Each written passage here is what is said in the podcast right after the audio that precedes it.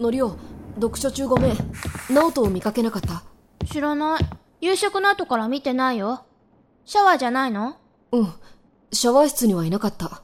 僕は食事が終わった後からずっとここで本読んでるけど、ナオトは来なかったよ。そっか。どうしたの？急ぎの用事？いや急ぎじゃないけどただ手紙を返してもらおうと思って。何の手紙？優がいなくなった日の夜僕にくれた最後の手紙だよ直人が見せてくれって言うんで渡したんだけどやっぱり他人に貸すものじゃなかったって思い直して和彦。その手紙は、最後の手紙じゃないよ。え？あの晩、優が手紙を書いてた時に僕一緒にいたんだ。それが僕宛ての手紙じゃ優は和彦宛てに書いた後、もう一通手紙を書いてた。誰に？それも君にだよ。どういうこと？もう一通も君宛てだけど、君に読んでもらわなくてもいいんだって言ってて。僕はその内容がずっと気になってたんだ。その手紙はどこにあるの？カオルが持ってる。どうして？昨日図書準備室で偶然見つけて。僕はカオルにもその手紙を読んでもらいたいと思って。だからカオルに渡したんだ。僕へ宛てた手紙なら僕も読みたい。和彦。優の最後の言葉を僕も知りたい。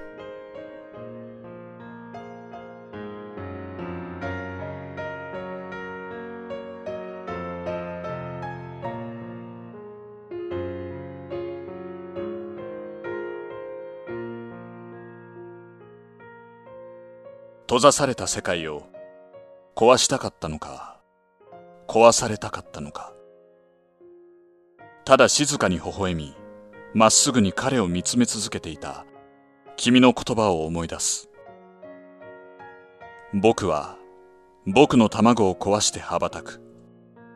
それから飛ぶ。彼に向かって。ボイスドラマ記憶再生。サマーバケーションオブ1999最終話。再生。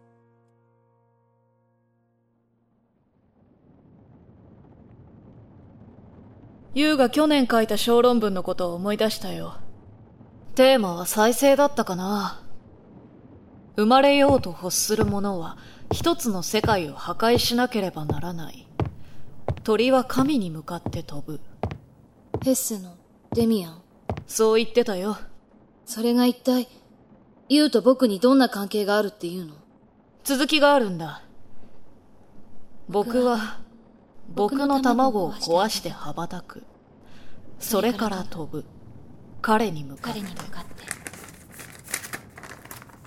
5月の肌寒い夜だったよ。ユウが湖に飛び込んだのは。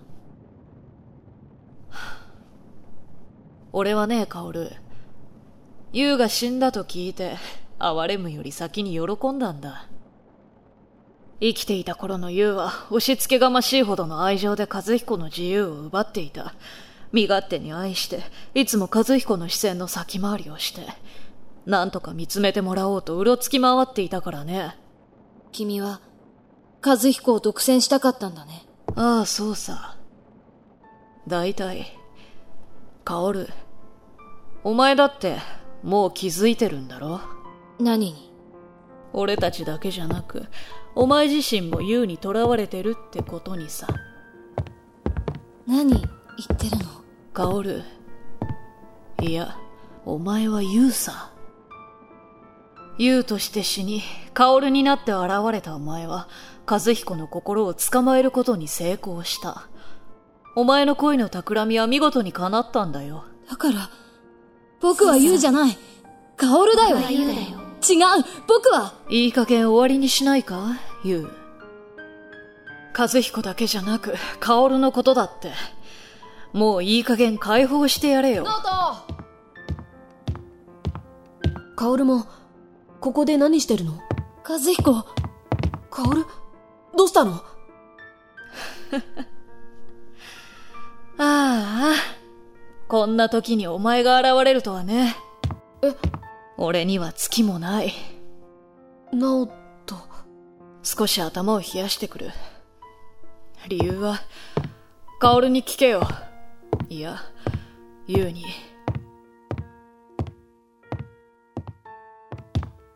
カオル、一体何があったの？僕は、和彦。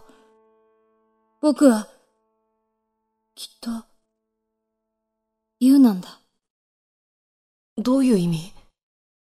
僕は、ここに来てから、不思議な夢を何度か見た。どんな内容？君と僕の、僕の知らない思い出。多分これは、ユウの記憶なんだと思う。え？最初は僕も、ただの偶然や思い込みだと思ってた。でも僕は、君といると、ふっと何か思い出したり、ひどく悲しい感情でいっぱいになることがあった。いや、本当は周りからの影響で、自分は優だと思い込んでしまっただけなのかもしれない。僕は僕で、優と僕は別人だし、それに。それに。君は、優が憎いんだろう。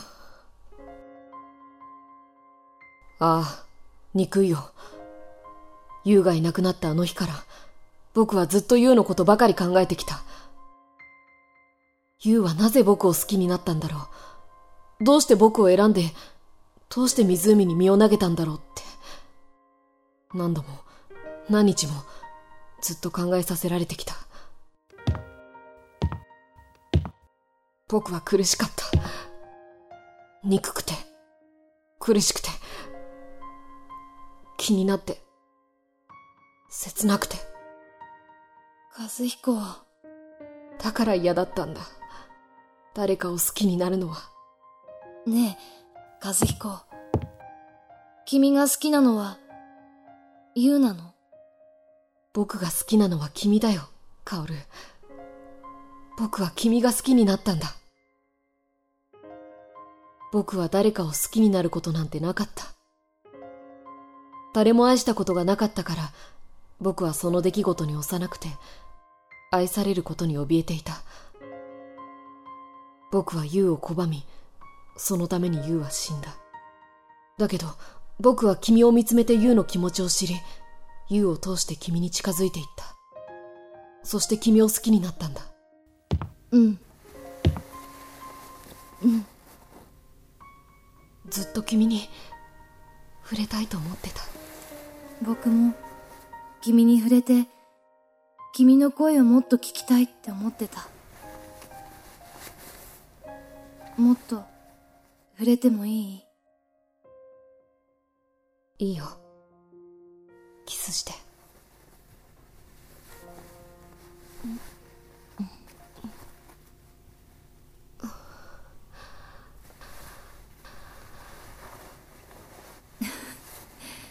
柔らかい和彦の唇バカ 和彦。何？僕は、優に教えてあげたい。何を？君が優を愛していたこと。そして、僕を受け入れてくれたこと。あ。雨、止んだね。本当だ。月が見える。うん。カオル。ありがとう。僕は何もしてないよ。いや、君のおかげで僕は自分の気持ちと向き合うことができたんだ。それは僕じゃなくて、ユウのおかげだよ。僕たちはちゃんと分かっていた。大人でもなく、子供でもない。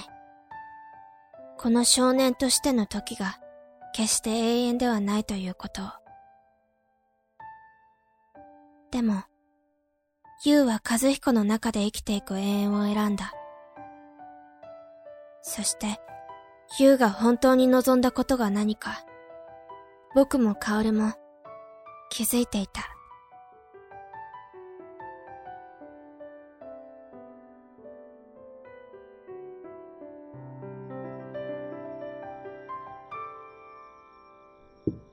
どうぞ。ただいま。おかえり。入っていい？自分の部屋なんだから遠慮なんかいらないさ。うん。僕、先にシャワー入ってくる。和彦。ん？さっきはいいタイミングで現れてくれて助かった。俺も正気を失ってた。いや、うん。俺は、お前が好きなんだ。え？俺はずっとお前だけを見てきた。こうして隣にいて、話を聞いたり、傷ついたり悩んだりする姿を見てきて、ずっとお前だけを支えていきたいと思ってた。お前は人と深く関わるのを嫌がっていたから、俺は一定の距離を保ちながら、いつでもお前がベストでいられるよう努力していた。誰よりもそばにいたから、すぐに気づいたんだ。何に？優に心を奪われてるってことにさ。お前を変えたのは薫一人じゃない。きっと優なんだろうって俺は分かってた。優は、ずっと生きている。薫の中だけじゃなく、お前の中でも。ああ、確かに、ユウのことを忘れたことはなかった。それでも俺は、お前が好きなんだ、和彦。ナオト。俺はお前の隣にいられるだけでいい。ただそれだけでいい。お前が誰を好きでも、俺はお前がいい。僕は、僕も君が好きだし感謝してるし、でも、いいんだ。分かってる。いや、困らすつもりじゃなくて。うん。たとえお前が誰を好きになっても、俺は変わらずお前が好きなんだ。それだけは分かってほしい。ありがとう、ナオト。僕は、和彦、直人、いる？あ、どうぞ。薫がどこへ行ったか知らない？部屋に戻ってるはずだけど、部屋にはいなかった。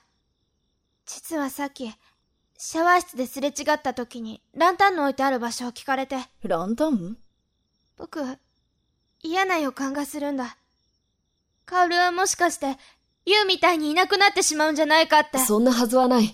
だって僕はカオルのことを、あ、鈴が、壊れちゃった。止め金外れてる。カオルを探しに行こどこに？う。決まってるだろう。カオルが言うだとすれば、行く場所はただ一つ。ユウが死んだ崖。待って和彦ノリオ、お前は崖の下の湖に行って、ボートを出せるようにしてろ。どうして？ユウの時のように、カオルが湖に飛び込んだら、お前が助けるんだ。そんな俺は和彦を追いかけて一緒に崖へ行く。場合によっては、俺も飛び込んでカオルを助ける。お願い。無茶しないで。わかってる。もうこれ以上、ユウの思い通りにはさせない。